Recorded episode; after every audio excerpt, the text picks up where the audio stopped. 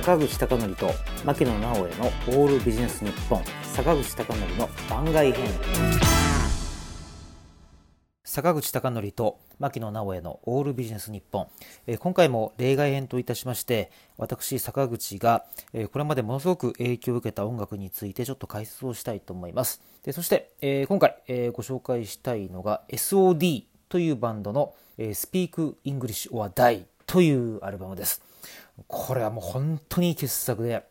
まあ、いわゆるこれクロスオーバーと言われる、えっと、音楽なんですけど、まあ、メタルとパンクという音楽が、まあ、重ねや重なり合った、えー内容としてものすごくこれあの有名な音楽となってます。で SOD っていうのはこれもともとはこれ1985年にですね結成されて、えーアンスラックスという、まあ、有名なスラッシュメタルバンドがありますけど、えーそこのギターのスコットそれでまあ有名な、えードラムのチャーリーえそして、え元アンスラックスのメンバーで、えーとベース弾いてたでですね、ニュークリア・アソルトとか、ブルタル・トゥルースっていうバンドでも有名なダン・リルカ、えそして、まあ、えっ、と、ボーカルはですね、えー MOD っていうバンドで歌ってましたけど、ビリー・ミナラノという人が、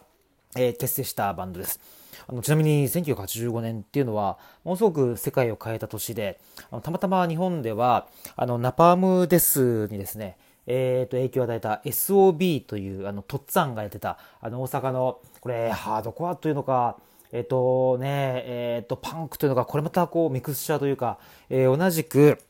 えークロスオーバーでめちゃくちゃすごいバンドが、えー結成されたのもこの1985年でして。でこの SOB っていうのはあのその後にあのナパームデスのあのミック・ハリスっていうあのドラマーの、えーブラストビートダダダダってやつですねあのシンバルとあのスネアを同時に叩くっていうあの演奏でも有名になった、あのまあ、ムーブメントを作り出しましたけどその1985年あのちなみに確かあの映画の「バック・トゥ・ザ・フューチャーが」あのえ公開されたりとかあるいはマイクロソフトあれですねあの Windows を作ってるマイクロソフトがあの躍進を遂げたのもこの1985年ですがえ本当にこう人時代の変わり目にこう出たのがこの、えっと SOD のですね、えこの Speak English or Die という、えーとこのアルバムだったわけです。でこの Speak English or Die というのはあのいくつものあのサブスクリプションのあの音楽配信サイトでも聴けるんでこれ絶対これ絶対聞いた方がいいです。これなんでかというと、えー先ほど申し上げた通りこのクロスオーバーという音楽なんですけどこのクロスオーバーというのはあのパンクそしてメタルというものの融合というのが図られたわけです。でちょっと今の人はちょっとよくわかんないかもわかりませんけどあのパンクとメタルっていうのはこう全然もともと違う音楽としてあの存在してましてもうその2つのこうジャンルがこういがみ合っていたっていう時代があったわけです。であのパンクというのはそもそも1970年代ぐらいに、まあ、発祥というのをあの、えー考えられるというふうに思うんですけどさらに、まあ、ちょっとそのパンクという言葉ではなかったですがあの1960年代のガレージロックっていうこう文化があって、まあ、ニューヨークから、えーとまあ、ちょっとなんか怪しげなでちょっと演奏そんなうまくないけど反体制というもの、まあ、国に対するこう反抗心というものを、えー前面に押し出しながら、えー主張するという音楽が生まれてきたわけです。で、もちろんその後に、あの、セックスピストルズっていうバンドが出たわけですけど、まあ、日本でもまあいろんなこうパンクロックっていうのが生まれて、で、ちょっとあの、ん今40代とか、今30代の方であったら、あの、ブルーハーツっていうバンドがパンクロックっていう曲をですね、歌って、で、僕パンクロックが好きだっていう曲を歌ったのは多分ちょっと記憶にあるんじゃないかなと思うんですね。で、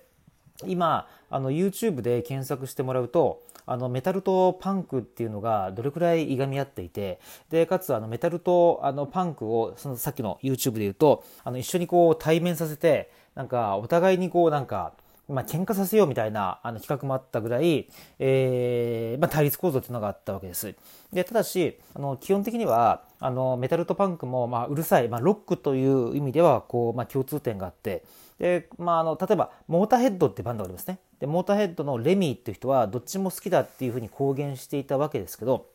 なかなかその実際の音楽としての融合というのはなかったわけです。でそこで出たのがこの1985年の SOD の「Speak English or Die」というアルバムででこれはねもう本当にすごいアルバムでちょっと個人的な話をするとあの僕はあの佐賀県出身であの佐賀県のレコードショップ CD ショップにはもう有名な CD しかなかったんですねでね僕は本当にね高校の時にこの SOD のアルバムを聴きたいと思って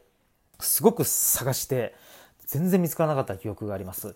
で僕は1997年にあの大阪に、まあ、あのたまたまあの大学が大阪だったもんなんで、まあ、引っ越しをしましてでその当時あの梅田駅にあのヘップファイブの先にですねあの輸入品のアルバムを扱ってる店があってでそこであのやっと買うことができてで驚愕を受けたっていうこれ記憶があります。で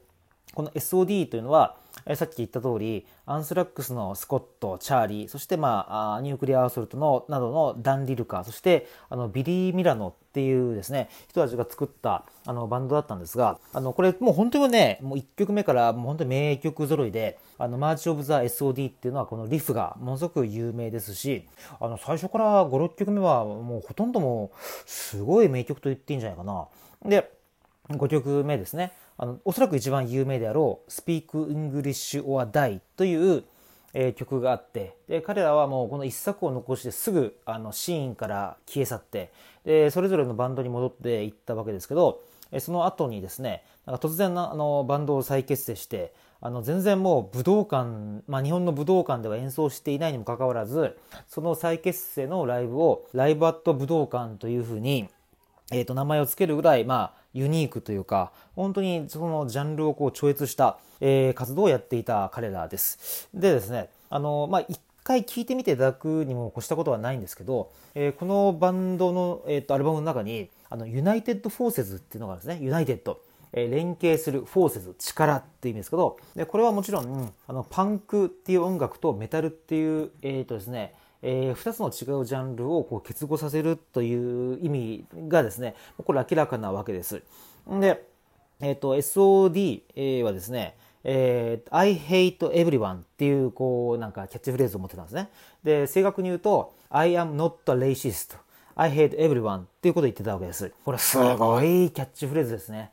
えー、なんでかというとあ、僕はレイシスト、あの人種差別者ではない。なぜかというと、全てを憎んでるからだっていう、ことなわけです。で、これをちょっと思想史的に読み解くとこれっていうのはあのロックという音楽があの昔から持ち続けていたもうずっと子供でいるっていうことをあるちょっと逆説的な意味でやったんですね。で今2020年に生きてる人はなかなかこれ分かりづらいかもしれませんけど1980年代っていうのはあの総オタク化というのが始まった年です。えすなわちもういろんなジャンルの人たちがいろんなジャンルだけをこう追いつあの追い続ける、え深深くすることによってそれぞれのジャンルっていうのがこうタコツボ化していってそれぞれのジャンル同士の会話というか対話っていうのがすごくなくなっていったんですね。だけど SOD のメンバーっていうのは、いやだって俺たちってもううるさい音楽が好きで、ライブハウスが好きなんだから、別にパンクだろうがメタルだろうがハードコアだろうが関係ねえじゃんっていうことをこれ初めてこれ音楽として表現したわけです。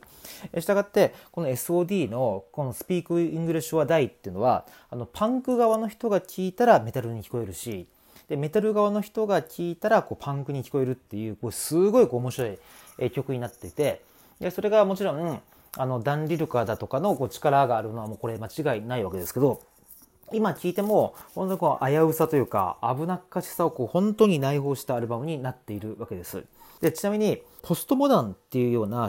の思想、まあ、哲学があるんですね。で、ポストモダンっていうのはモダン。近代というものが作り上げた後に、作り上げた後に、でいろんなこう近代システムの中で、いろんな分野というのは深掘りされていく。で、深掘りされていく中で、あの、これから求められるというのは縦横無尽な知識であるっていうことをこれ語ってで例えばあのポストモダンで有名な例えばあのジャック・デリダとかラカンといった人はあの哲学者だったりとかあるいは精神科医でありながらいろんなこう分野に対して発言をすることによってなんとかこう統合を図ろうかというような試みをしたわけです。で、えー、ここでちょっとあの考えておきたいのはあのもちろんそれぞれの分野が深掘りされてそれをこう統合しようとしたこの SOD っていうのが一つの記念碑としてこうものすごく有名になるとと同時にと同時にこれはもう後続き長続きしなかったっていうのはちょっとこれ強調しておきたいんですね。でクロスオーバーっていうのはその後 DRI とかいうバンドも出ましたが今の現状って見たらどうでしょうか？うん多分ポップスの人はポップスしか聴かないしメタルの人はメタルしか聴かない、えー、そして、えーまあ、歌謡曲、まあ、あるいはジャズの人はジャズ、まあ、それぞれポストロックの人はポストロックってことでそれぞれの領域しか聴かないっていうことがいまだにこれ続いてるわけです。でその意味で言うと